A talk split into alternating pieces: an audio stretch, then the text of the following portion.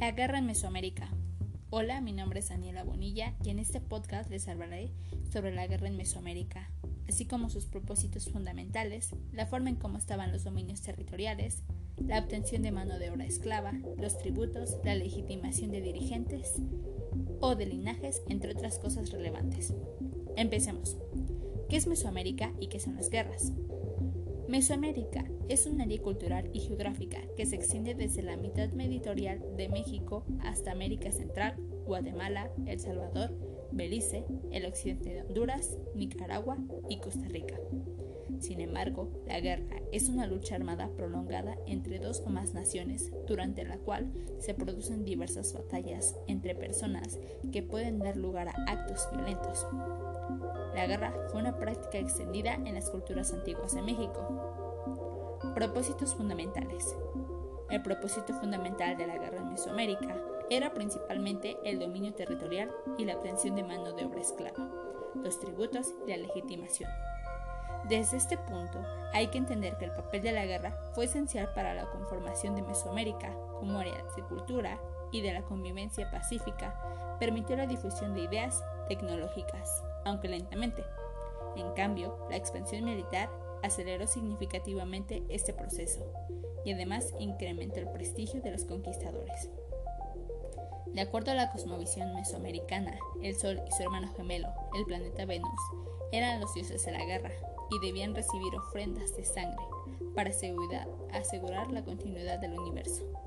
Como aún pueden apreciarse en diversas estelas encontradas en sitios arqueológicos de la región, donde cautivos aparecen atados, a veces con las uñas arrancadas, tomados del cabello, algo que en oposición conlleva a una apología o exaltación de los señores gobernantes, y en ese sentido puede ser vista como una componente fundamental de la cosmovisión indígena.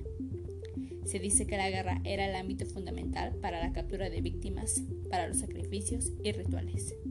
Muchos historiadores pusieron como ejemplo la guerra de Florida de los mexicas, donde se dice que su finalidad era capturar esclavos y sacrificarlos ante los dioses, en época de sequía extrema, donde los llevaban a la piedra de los sacrificios.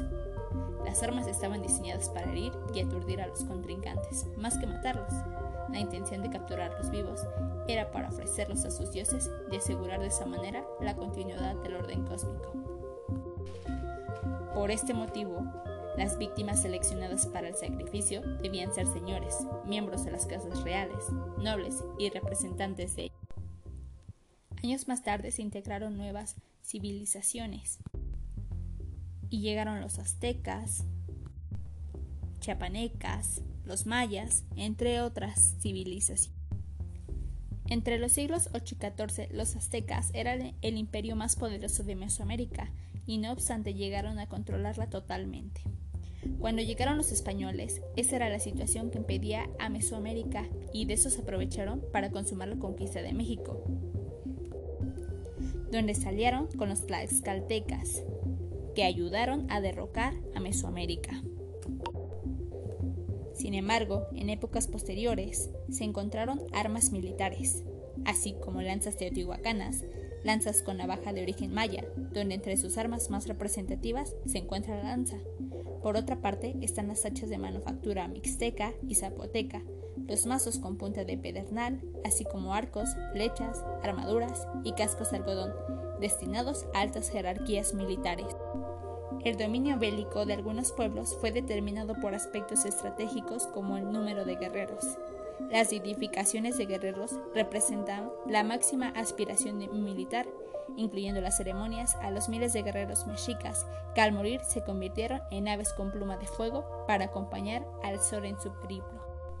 Sin duda alguna hay mucha información sobre la guerra en Mesoamérica, pero aquí concluyo el podcast. Muchas gracias por escuchar.